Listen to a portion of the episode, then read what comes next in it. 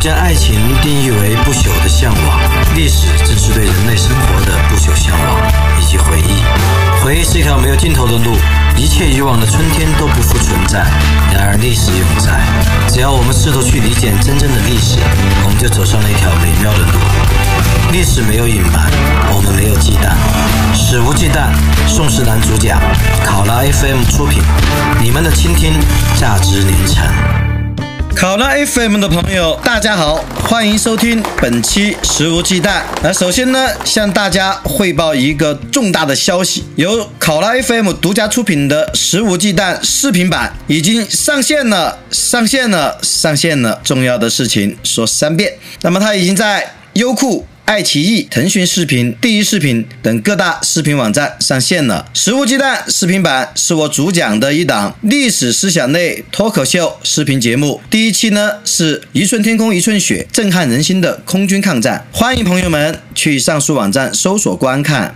朋友们呢也可以关注食物鸡蛋的公众号和官方微博。以了解最新的音视频节目动态。公众号呢，可以在微信公号中搜索“食无忌惮”，官微呢，则可以在微博搜索“食无忌惮”。另外，我的个人微博是宋石南四一，宋朝的宋，石头的石，男厕所的男，哈哈哈哈！这是我小时候五岁的时候的梗。别人问我叫什么名字，我说我叫宋石南，宋朝的宋，石头的石，男厕所的男。我的个人微博是宋石南四一。四一呢是阿拉伯数字的四一，欢迎关注上述公号与微博号，让我们动起来，动起来，哒哒滴哒滴哒，互动起来。今天我们要讲的话题呢是教师，因为明天是教师节，而我呢也是一个大学老师啊，我在西南民族大学文心学院教授新闻。在开讲之前呢，请允许我先讲一个小故事，这小故事说的是。在一个小学要上公开课，上英语的公开课，于是老师呢就安排了一些学生在公开课的时候来回答问题。这一堂英语课呢是讲授的关于水果的英语单词，于是呢他就分别派了四个同学，分别记住苹果 （apple）、香蕉 （banana）、葡萄 （grape）、橙子 （orange） 这四个同学都把它记住了，然后呢就上公开课啦。上公开课。后面黑压压一群领导啊，其他班的其他学校的老师啊，都正襟危坐来听他的公开课了。老师呢就讲到了水果，然后就提问：同学们，谁知道苹果的英文单词是什么啊？好，同学举手说：我知道，apple。很好，请坐。那么谁知道香蕉的英语单词呢？我知道，banana。很好，很好。那么还有人知道葡萄的英文单词吗？我知道，grape。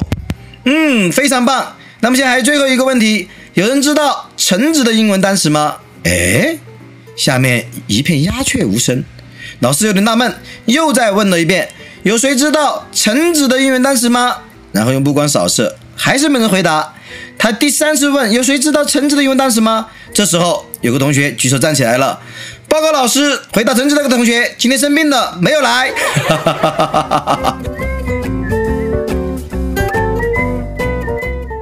这个故事呢，是讽刺了我们的应试教育僵化的寄送为主，呃，而且呢，主要是以寄送老师所给出的标准答案为主的这种应试教育，学生呢没有任何的创造力、灵性和求知欲。他们是被动的、填鸭式的去背诵一个又一个公式、一个又一个单词或者一个又一个知识点，然后呢，在考试或者在课堂上面，按照老师所灌输的，在原封不动的吐出来。这个笑话好像是一个真实发生的故事。我是听我当时读博士的导师王小璐老师讲的这个笑话，他讲的比我更好。王小璐老师是那种英伦范，他英文很好啊，一年有一半都在欧洲。我讲的呢是四川的龙门阵，他讲的是英伦的冷笑话啊，比我要高一点点。好，我们还是回到今天的主题。今天我们讨论的是教师，因为我是个教师，我对教育、对教师当然有我自己的看法。不过呢，我对教师这个职业的理解和传统的中国的四种说法都不太一致。传统呢有四种说法，第一种呢说老师是春蚕啊，是蚕。我觉得呢是春蚕这个呃好奇怪啊，没事就吐啊吐的吐丝，吐啊吐的学生就长大了，这是什么事儿呢？第二种说法呢说老师是蜡烛。啊，没事情就留啊留啊留的，留着留着呢，自己也挂了，然后学生又长大了，哇！而且大柱还是 S M 经典道具，这都是什么比喻啊？然后第三种呢，说老师是园丁，园丁是干嘛的呢？成天拿个锄头挖呀挖的挖坑，哎呀，或者是呢拿个水壶浇啊浇的灌水，难道老师就是灌水和挖坑的吗？第四种也是最脍炙人口的，是说老师是人类灵魂的工程师，哇，这个很可怕。其实呢，这个说法。最初是来自斯大林，他说呢，文艺工作者应该是人的灵魂的工程师。传到中国后呢，不知道为什么就借用到教师身上了。我完全不同意这个说法，因为我认为每个人只有自己才能成为自己灵魂的工程师，而兄长也好，亲人也好，老师也好，朋友也好，他们的建议，他们的帮助。都只是让你在自己灵魂成长、灵魂锤炼、灵魂洁净的道路上能够帮助你，但是呢，没有任何人有资格当他人的灵魂的工程师。每个人灵魂只属于自己啊，否则你想一想，老师曾经拿着粉笔啊，拿着钢笔在你灵魂上乱写乱画啊，你到了长大之后擦都擦不掉。中国有很多孩子在经过应试教育的多年摧残之后，往往会失去求知欲，失去这个好奇心，失去创造力，就是因为老师俨然以灵魂的工程师为己任，然后呢，将学生们的灵魂雕塑、矮板、定型，实际上是将一个人鲜活的灵魂变成了石膏做的千人一面的模型，死气沉沉。而人的灵魂一旦成为模型，那其实他的灵魂也早就出窍，早就残缺或者说损毁了。既然我不同意老师是春蚕又肥又白的在这拱啊拱的，又吐啊吐的，也不同意老师是蜡烛啊牛啊牛的。而且还是 S M 道具，更不同意老师是园丁，职责就是灌水和挖坑，还不同意老师是灵魂的工程师，把别人的灵魂乱写乱画、胡乱雕塑，呃，弄成一个石膏模型。那么我心中的老师是什么样的呢？我心中的老师应该是具备专业水准和职业热情的一个兄长式的人物，而这个兄长呢，像一个麦田守望者。而不是春蚕，也不是蜡烛，也不是园丁，更不是人的灵魂的工程师。麦田守望者是我的好朋友，我非常喜欢的一个美国作家塞林格的同名小说。麦田守望者的意思是什么呢？是小说中的一个很感人的寓言式的一个小故事，说的是一个兄长看着自己的妹妹在金色的麦田中嬉戏，自由自在。小姑娘很漂亮，阳光打在她脸上，她的笑声银铃般的回响在麦浪上。可是呢，这个麦田。长在悬崖上，而这个兄长要做的就是看守自己的妹妹，呵护自己的妹妹，让她尽情玩耍。但是呢，不要在玩耍中、四处奔跑中跌下悬崖。是的，老师应当是麦田守望者般的兄长，他将每个学生都看作是自由奔跑的孩子，任他们自由奔跑。但是呢，如果他们触及到悬崖，老师就会立即用尽全身心的力量。将他们拦住，使他们从悬崖边上重回到金色的麦田中去，重回到阳光之下，重新自由的、快乐的这样欢笑、奔跑、成长。而且呢，这个麦田守望师的兄长的老师，他还把每个学生都看作是天使，帮助这些孩子们用他们自己的手，亲手为他们自己插上翅膀。当然呢，这个是理想中的老师。如果谁能做到这个水准的话，那是非常值得钦佩，甚至可以说是伟大的。我本人虽然已经从教了六七年，但是呢，我不敢说我能达到这个境界。当然，我的学生和我的关系还是蛮不错的。不管是我正在教的学生，还是已经毕业的学生，他们在课上课下都与我经常有着交流。像最近就有刚毕业的学生就向我写信，写了封很长很长的信。他说他刚出来工作，进入了单位，但是每天的工作呢非常死板，没有价值。他想出来呢，但是又不敢，因为他现在觉得就业压力很大，而且他是家里的长子，好像需要承担稳定维护家庭的经济和其他的责任，所以他很苦恼，就问我怎么办。而我就给他出了十条建议，在这儿呢也愿意跟朋友们分享，尤其是快毕业或者。已经毕业的青年的朋友们，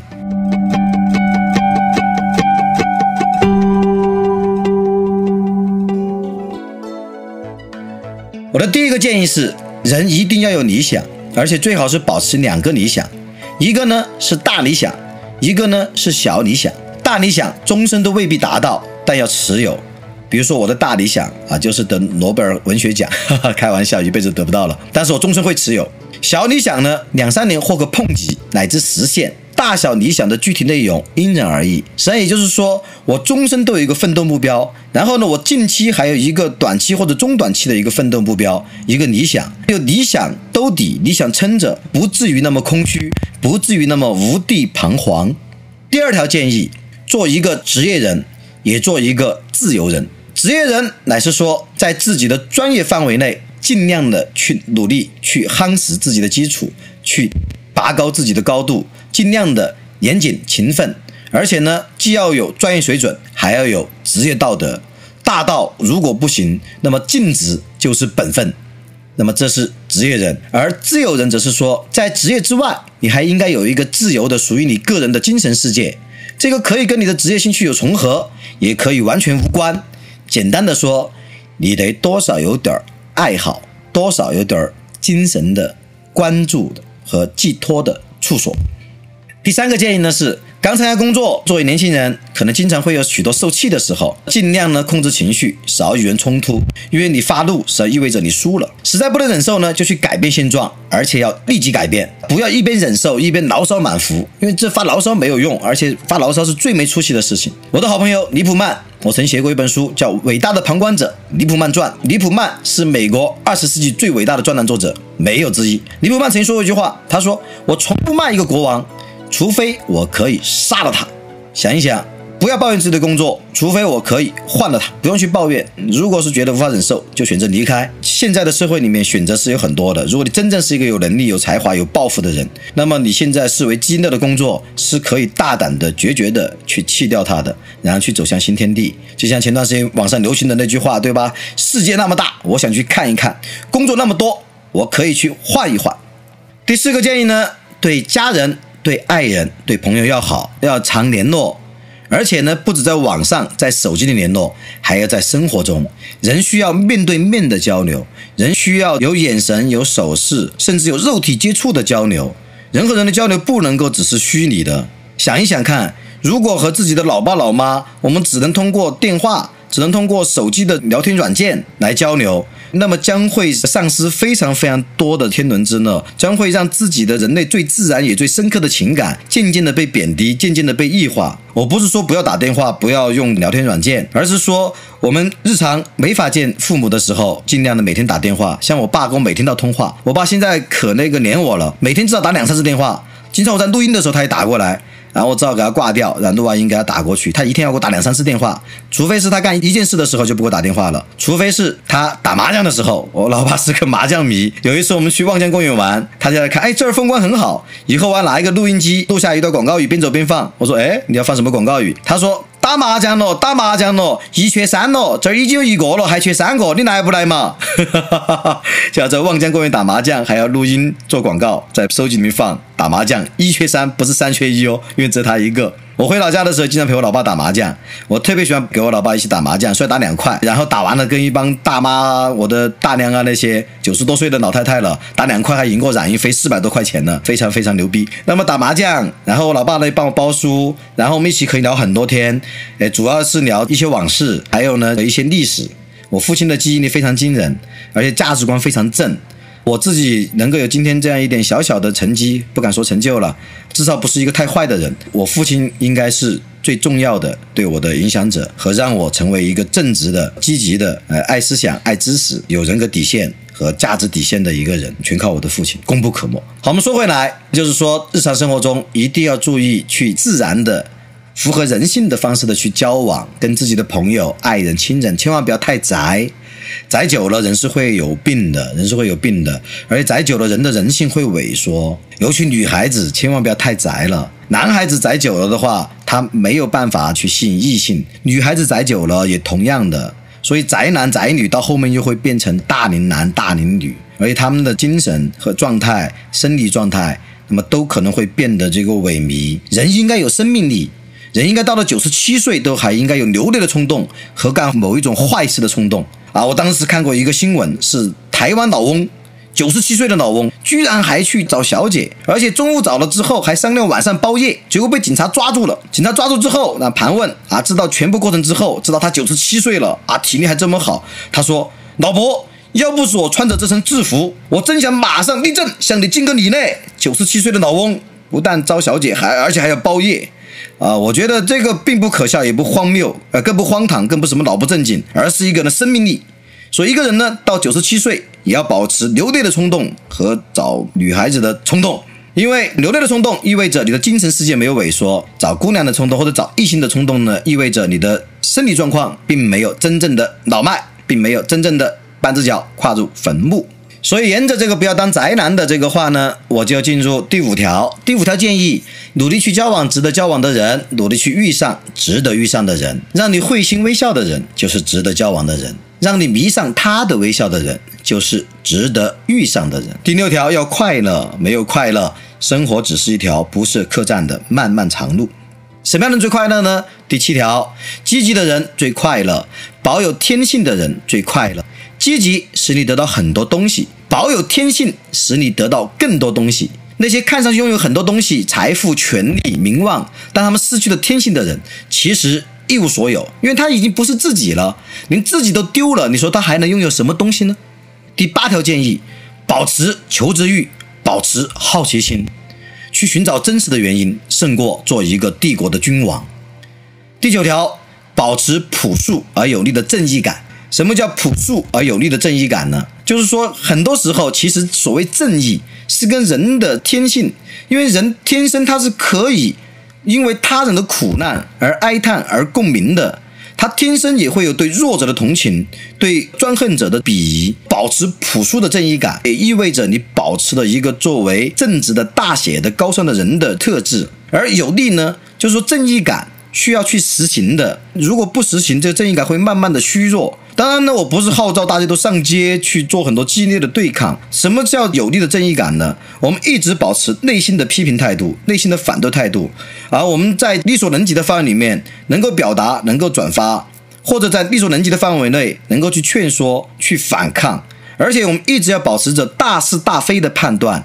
啊，不要因为如果敌人太强大，或者现在的时局太残酷，我们就会觉得存在就是合理的啊，因为他强大，所以现状就是合理的，我们没法去改变。而我们要知道，即使他强大，即使我们一时改变不了现状，但是我们明白，这种强大的没法改变的现状，但如果它是非正义的，它就是不正义的，就是我们应该反对的。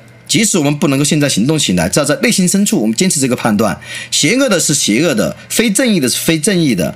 人可以过上更好的生活，社会可以拥有更好的机体，制度可以拥有更民主、自由和公平的设计。不要因为我们没有力量而觉得黑暗的现实就是永远的现实。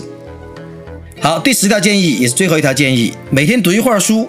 而且必须是水准线上的书。至于什么是水准线上的书呢？那可能需要更多的自己的积累了。像我现在不是吹牛，我拿鼻子闻一闻，打开本书，我就知道它是好书还是坏书。那么书必须要多读、多思考、多用，渐渐的就会形成自己的判断力。这个必须要实践的，须知此事要躬行。